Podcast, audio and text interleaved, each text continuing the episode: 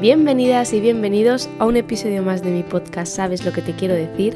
Soy Natalia Benítez y quiero que esto sea un espacio seguro e íntimo donde poder expresar todas aquellas inquietudes que tenemos en la cabeza y que nos perturban en la vida cotidiana. ¿Cómo estáis? Un viernes más os traigo un nuevo episodio.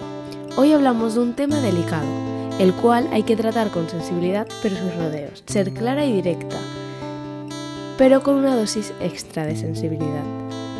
A veces nos cuesta mucho decirlo, porque suena muy fuerte, pero hoy no vamos a hablar de relaciones tóxicas popularmente conocidas, sino de maltrato. Aclarar, como ya he hecho en diversas ocasiones, que aquí y ahora os comparto mi opinión desde mi experiencia, y esta no tiene que ser ni la mejor ni la única, es mi manera de abordar estas relaciones y por supuesto que no hablo de un punto de vista como psicóloga porque no lo soy. De este tema se ha hablado bastante, y han sido muchas las que han ayudado con su experiencia, y la gran mayoría coincide con lo mismo, por lo tanto es un patrón repetitivo. Cuesta mucho reconocer que tu relación que creías idílica ha ido por un rumbo totalmente diferente y ahora está sumergida en una relación de maltrato.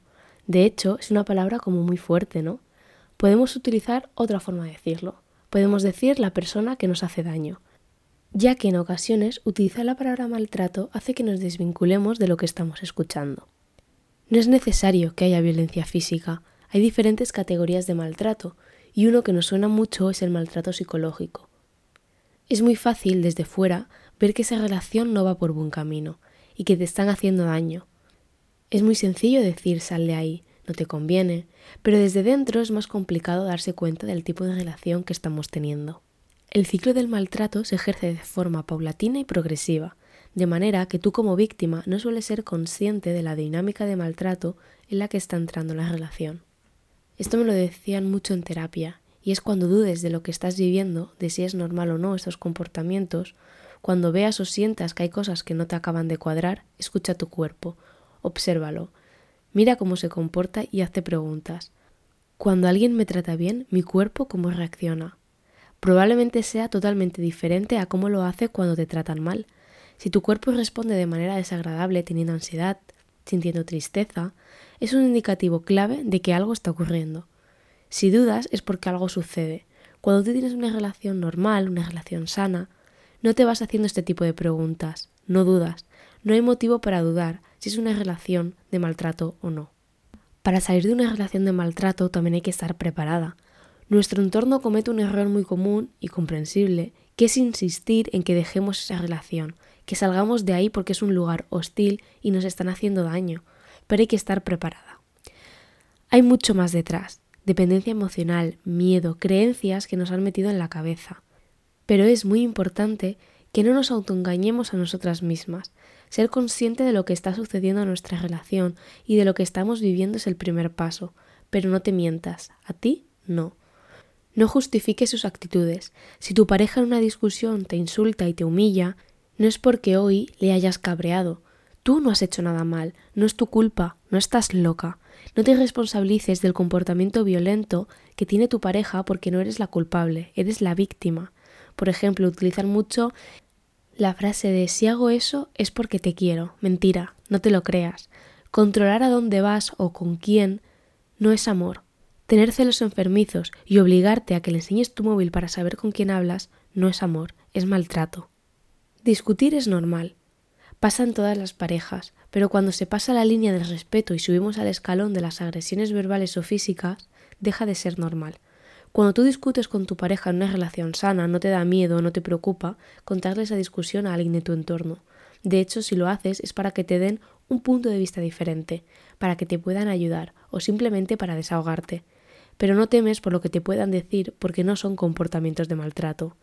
En cambio, cuando tú no lo cuentas por miedo a que descubran el tipo de relación que tienes y ponerles en alerta de algo que está pasando, y normalmente esta preocupación también se extiende a tu pareja, le preocupa que van a pensar de él y si lo van a ver como el malo.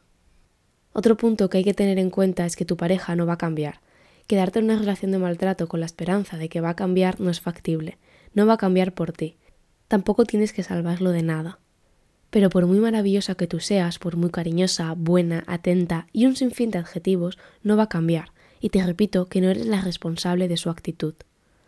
Por mucho que creas que está cambiando, no es real. Siempre hay alguna actitud o algún comportamiento que hace que todo vuelva al principio, vuelva a salir su esencia. Dejemos de lado este síndrome de la salvadora porque no lo vamos a conseguir. Todo vuelve al punto cero. Por muchas disculpas y promesas que te haga, sigue haciéndote daño y sigue siendo maltrato. ¿Hasta cuándo vas a aguantar? Muchas veces decimos, la próxima vez que me ponga los cuernos lo dejo, o como me vuelva a manipular en otra discusión me voy, pues empieza a llevarlo a cabo, punto un límite, y cuando llega hasta ahí, porque va a llegar, vete. En un momento u otro vas a salir de ahí, porque no va a cambiar ni él ni por supuesto la relación. Todo termina. Y aunque tú creas que es una mala racha y que todo se encaminará, siento decirte que no te autoengañes y que elimines esa esperanza a que todo vaya bien, porque eso no irá bien nunca. De hecho, lo único que puede pasar es que vaya peor. Tienes que tener claro que esta relación es tu presente, pero que no es tu futuro. Vas a salir de ahí, vas a ser feliz, vas a encontrar una persona que te quiera de verdad. ¿Lo vas a pasar mal cuando te vayas de ahí? Sí. ¿Vas a querer volver a su lado porque piensas que así estarás bien? También. Pero no lo hagas. Es algo que tienes que pasar, como cualquier ruptura, pero esta vez será más difícil. Pero eres valiente y fuerte y puedes conseguirlo.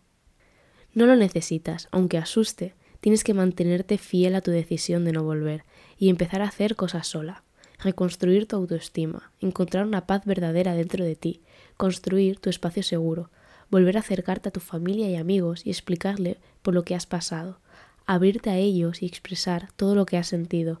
Ir a terapia también te puede ayudar muchísimo y es lo primero que te recomiendo. Puedes salir de ahí, vas a salir de ahí. Eres fuerte, eres valiente, eres maravillosa.